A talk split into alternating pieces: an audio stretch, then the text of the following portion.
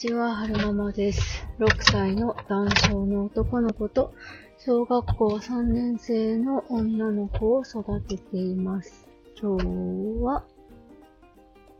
出られないかな出れるかな今日は、えーと、2023年6月16日、金曜日の昼下がりに撮ってるんですが、よいしょ。えーと、婦人科に、時間が取れたので、婦人科に行ってきたので、えー、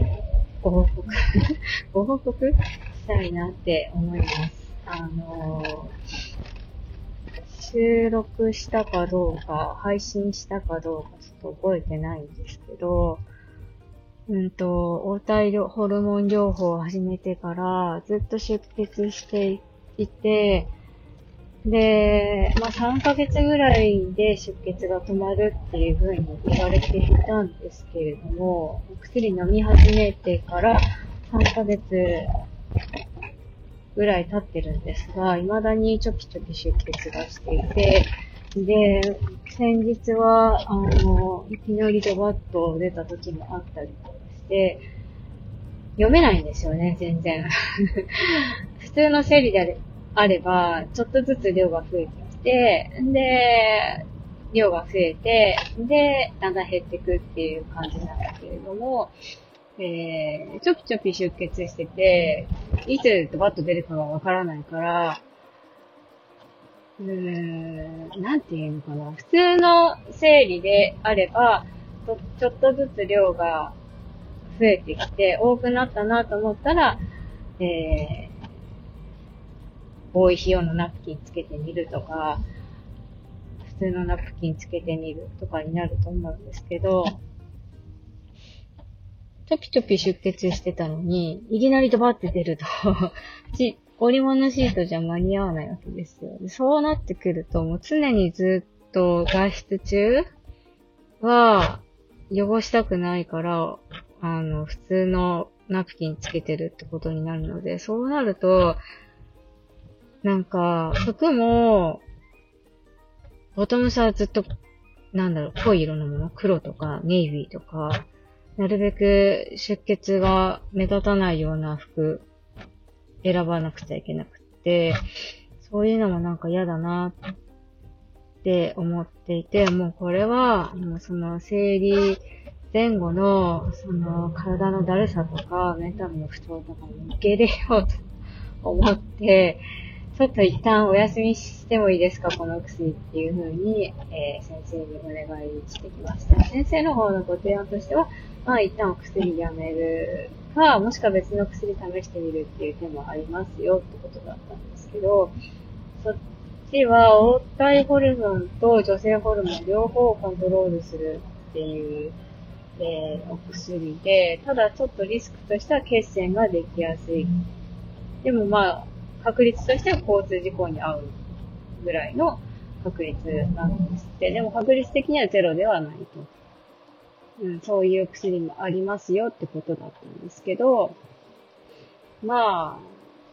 うん、心療内科でお薬もらって飲んでるし、まあそっちで調子良ければそれでいいかなって 思ったので、ちょっと一旦こっちの薬は、黄体ホルモン療法の方のお薬は、えー、ストップしてもいいですか？ちょで、ストップしてみて調子が悪かったらまた来てもいいですか？っていう風に聞いてみて、一旦やめてみることにしました。これでやめて、えー、また体調がどう変わるか、楽しみにしていたいなとは思います。で、今日、婦人科行く前に、あの、Spotify で Over the Sun だったかな？聞いてたんですけど、ちょうど閉経についてお話しされている回で、すごい興味深かったですね。先輩方から閉経した、閉経を経験された、えー、先輩方からの、あの、メッセージをたくさん読まれていて、ほんと千差万別って言葉であってます。いろいろあるんだなって思いましたね。なんか本当に、閉経前は出血量が半端なくて大変だったっていう方もいらっしゃれば、少ない時もあれば、ドバッと出る時もあって、常に外出はヒヤヒヤしていたっていう方もいらっしゃれば、普通に生理来てたのがピタッと来なくなったっていう方もいらっしゃれば、ほんと人それぞれで、で、皆さんが口揃えて言うのは、あの、これでおしまいですよっていうサインがわからないから、その、一年来てなかったけど、一年後にまた来たとか、いうのがあったりとか、閉経したと思ってて、出血、ん？閉経したと思ってたら不正出血があって、で、検査してみたら、えー、子宮頸管がんだったかな？まあなんか異常が見つかって、子宮だったかなんだ、なんだ、なんだったかを、あの、全摘したっていうふうにおっしゃってた方もいらっしゃいましたし、その、はい、これでおしまいっていうのがわからないのが、ちょっとなんかこう、なんでしょうね。ナプキンとさよならするタイミングがわからないのがちょっと悩みどころだ、的なお話でしたね。でもなんか、あのー、怪しいなと思って病院で検査してもら採血？で検査してもらっ、血液検査してもらったら、あのー、これで終わりですよのサインが、えー、分かったりする？なんか、こう、ホルモン値が減っていたら、もう、うんと、あなたは閉経してますよ、みたいな、そういうのがあるんですって。だから、うん、閉経してるのかどうか不安だわっていう方は、婦人科に行って検査してもらえばいいんじゃないかなと思うんですけれども、あの、スポーティファイで、ぜひ、オーバーザサン検索してみてください。カタカナで、オーバーザさんで出てくるんじゃないかなと思います。英語でもいいんじゃないかな。オーバーは英語のオーバーで、3は太陽の3だった気がするんですけど、間違ってたらごめんなさい。そう、検索したら出てくると思います。で、そのプレイリストの中に、プレイリスト、配信リストの中に、えー、その、閉経についてみたいな、うんと、配信のタイトルがあると思うので、その回を見て、聞いていただければなと思うんですけれども、あの、無料で聞けるので、Spotify もなんか有料で聞くパターンと無料で聞くパターンがあるんですよね。で、大型さんは、あの、無料で聞けるやつなので、ぜひぜひ検索してアプリ入れて、えー、聞いてみてください。すごい、あの、面白いですよ。あの、多分、アラ、アラフィ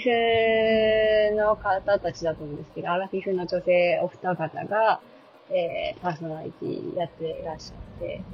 えー、なんかすごいこう、なんだっけ、言葉のチョイスが面白いので、えー、ちょっと重たい話題でも、くすっと笑って聞けるみたいな、そんな感じなので、とってもおすすめです。えー、最後までお聞きくださいましてありがとうございました。それでは、また、と言いたいところなんですが、まだもうちょっと止まれないので、お話ししたいなって思います。これはどっちのパターンだこっちかよいしょあれこっちから曲がってセリア行く、あー、間違えたーま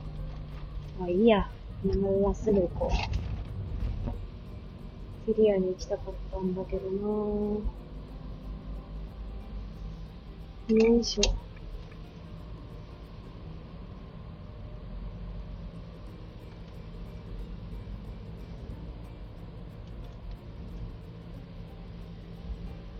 えー、今どこに向かってるかっていうと、はるくんの園の近くの、いつもまったりできる駐車場なんですけど、さっきインスタで、なんか、手帳図術を書いてる投稿、なんかこれすごいいいじゃんみたいなのを見つけたので、めっちゃこう、今、ノートに書きたくて、書きたくてしょうがないので、えー、いつもの駐車場に、えー、ゆっくり手帳書きたいなって思うんですけど、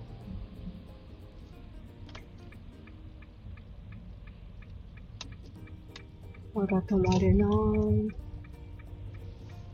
いいなって思ったのが、えー、持ってる服を全部リストアップして、で、手帳に、付箋に書いて貼るみたいな。で、あと、例えば、アウターは何持ってるとか、春夏のトップスは何持ってるとか、あと、冬の、秋冬のトップスは何持ってるとか全部リスト書いて、で、捨てたら、写線で書いて、新しく購入したら日付、その、か購入した、えー、服の名前と、あと、購入した日付を書いて、で、こう、その自分が持ってるワードロープを見える形するみたいな、そういうのがすごいいいなと思ってやりたいなって思ってます。えっ、と、最後までお聴きくださいました。ありがとうございました。それではまた。